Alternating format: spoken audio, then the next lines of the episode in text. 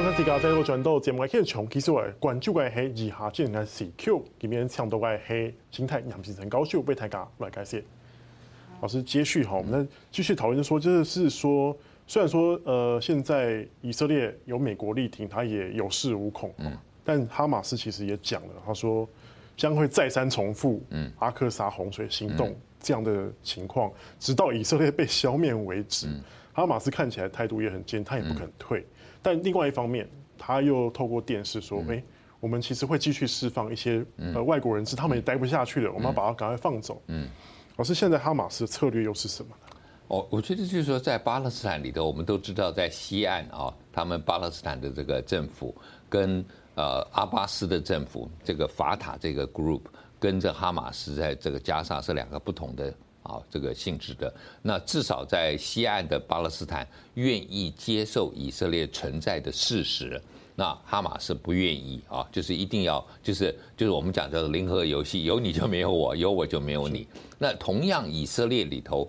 他也有左派、温和派愿意接受我们最近常常听到的两国方案嘛。就是同时存在这两国，可是极右派不愿意啊。那包括这个可能啊，我们讲说纳哈雅胡也是属于这一种不愿意，所以双方的变成现在是两个激进的在对抗。但是呢，国其实这两个都有他们温和的声音。那我们就是很希望说这个温和的声音能够被放大，被放大能够出来。那如果今天哈马斯这边。那如果他今天这个愿意妥协，或者说今天给予他一个机会，让巴勒斯坦的，我们如果做看了民调也好，巴勒斯坦的在加沙的人，大概也有一半并不完全支持哈马斯的。那这可是他们的声音没办法表达，那他们被变成成为了啊哈马斯的这个等于是人质吗？人质一样啊，就被管控在了。可是呢，如果你今天要想去把它灭掉。啊，然后扶植一个新的政府，那这个新的政府永远会被认为它是一个傀儡啊，所以这是很难的。就是你要怎么样让这个加沙走廊这边的哈马斯啊，这个影响力去掉，然后让巴勒斯坦的人在这里比较有一个独立的声音，有一个不同的不同哈马斯的看法。但是又不会变成感觉上是傀儡，因为你看，我们看美国在伊拉克推翻了海山之后，他所扶植的政府或阿富汗的政都被认为是傀儡嘛，而且两个政府都都同样就还有一个贪腐的问题啊，所以这也是。包括阿巴斯在这个西岸也被认为有些贪腐的问题，所以这个是比较难取舍的部分。但哈马斯现在好像有一个策略是说，我们是遵守人道的。他说我还要放人质嘛，对不对？所以他也要扭转自己形象，把自己本来是一个攻击者的角色变成是一个受害者的角色。我觉得当然是哦，就是说他一定会放一些人出来，然后呢，放了一些人出来之后。然后这些人哦，我们经常讲说，会不会有这种什么斯德斯德哥尔摩的症候群啊？就是变成反而因为在了里头啊，然后去躲以色列的炸啊轰炸以后，变成去同情巴勒斯坦。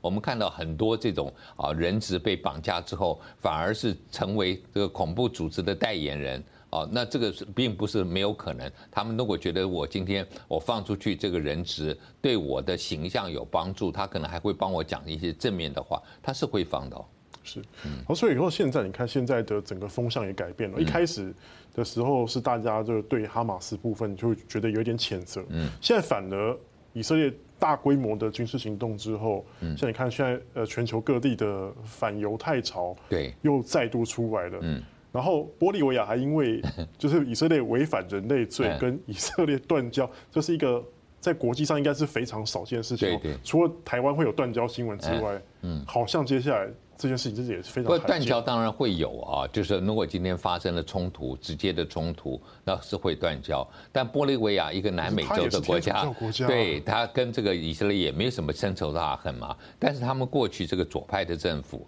可能就是觉得说。是不爽美国吧？觉得你美国力挺啊，然后是无条件的力挺。那总是在南美洲有一些左派的政府就喜欢跟美国作对。那觉得说我在这个时候啊，譬如包括其他像智利，他们就是召回大使啊等等，就是有一些动作就是表态，我不喜欢你美国这种力挺的态度。那我们也看得出来嘛，美国在这个联合国投票的时候，能够力挺他的真的是不多，投下这个反对啊，谴责以色这个谴责哈马斯的这个票，这非常的少嘛。我觉得这个就说基本上啊，很多国家并不是因为以色列。跟以色列有什么深仇大恨，或者他可能跟中东的冲突沾不上边，是，但他不喜欢看到美国这种强势态度。我觉得这个大概是一个主要原因。所以玻利维亚有可能是因为这样子。对对，我觉得特别是他们的那个前任的这个啊，Evo Evo 呃，Evo 呃，Morales 啊，前任总统出来讲这些话，我想大概就是如此。但其实老师，你看，其实他最有利益冲突的一些跟以色列建交的阿拉伯国家，反而。都没有什么太大动作。我觉得不但没有动作啊，包括比较稍微温和一点，像卡达可能还想参与来啊，这个达成一个就是斡旋，作为一个啊这个和平协议的一个这个调停者啊。所以阿拉伯国家啊，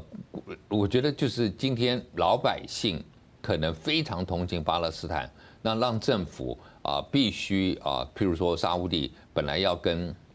以色列建交的那些一定是也是按 pause 啊，也是暂停了啊，不太可能。但是呢，同样的情形，他们也希望看到和平嘛，啊，也不希望能够继续打下去。而且说老实话，今天继续打下去的话，他们去支持，到时候巴勒斯坦的难民要到哪里啊？比如说埃及，埃及也很不想要啊。约旦以前就是觉得说，为什么他一个国家拿了那么多巴勒斯坦的难民？巴勒斯坦难民在约旦也有难民营的，那会不会到沙乌地？会不会到其他国家？我觉得，特别是海湾国家，他们觉得我们环境好好，为什么要有拥有一些难民？所以他们也不希望就是在这个时候跟以色列起冲突啊。特别就是说，如果说有伊朗在那个啊真主党后面或者支持哈马斯时候，你变成变成是跟伊朗站在同一个阵线，我觉得这也对他们来讲并不是好事嘛。不过现在虽然说看起来这个阿拉伯兄弟都对这个难民都有一点，就是不是太想接收，对。但是我们也看到说，最近埃及的态度也有点改变。那拉法口岸经过多方协商之后，本来只是准送人到物资进去，哎，现在也准了一些，就是所谓的呃外国籍的人士可以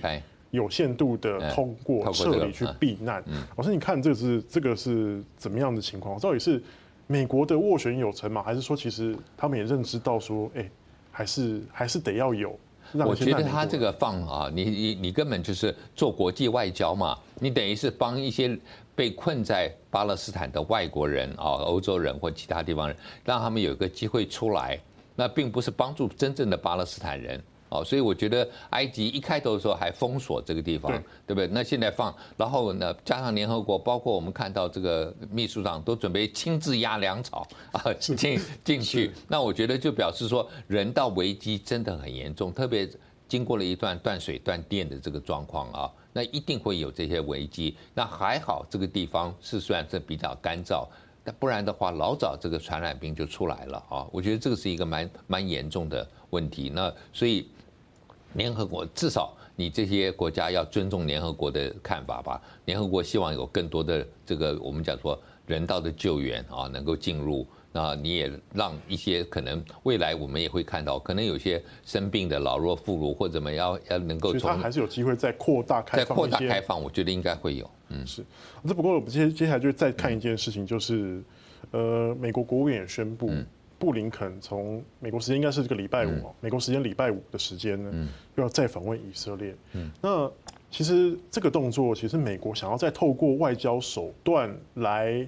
再一次想办法让地区的局势缓和下来吗？还是因为也有传出说，布林肯有说，就是如果以色列成功消灭哈马斯，重生巴勒斯坦政府，是不是也在？讨论未来这个战后的局势会怎么样的发展？我觉得第一个就是美国的新的众议院议长啊，强生上来之后，那共和党已经愿意通过一个单独对以色列的这个军事的援助，那所以等于是美国给了一些这个底气啊给以色列，但是呢，美国也希望我给你底气，就是说是让你不惧于谈判。啊，不至于去谈判有一个和平。那特别是最近我们看到啊，布林肯在这个整个的这个穿梭外交当中被批判，觉得都没有表达美国比较强烈一点的立场，好像被以色列予所啊予取予求，予取予求，然后认为说他好像就是完全支持以色列有这个自卫的权利啊。但是你你你，我觉得这个要讲。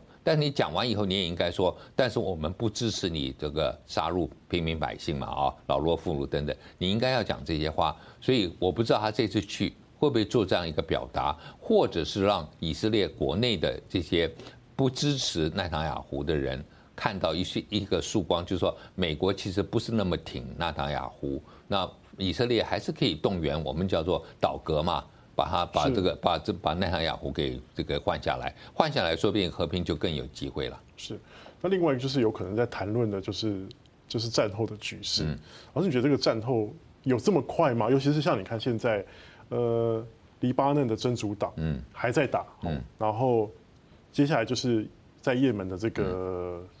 叫做青年运动，也都是在伊朗在背后支持这个侧翼，嗯，也准也是对以色列发动攻击，嗯。感觉这个区域局势越来越乱，和平的可能性感觉啦，感觉上好像又远了一点点。我觉得，当然，黎巴嫩的真主党啊，确实是这给以色列很大的一个困扰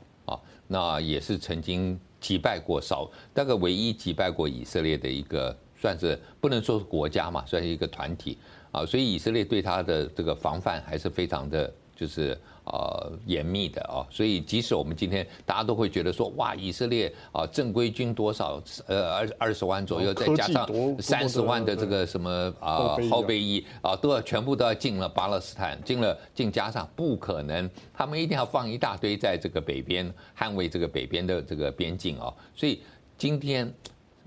都都是我讲说国家都不愿意来介入。但是呢，各个国家都会透过不同的管道去支持所谓的啊这种恐怖组织或者民兵团，或者我们讲说这种呃他们所支持的这个呃就是反对以色列的这种团体啊，这个军事团体在叙利亚境内或者在伊拉克境内开始往这个。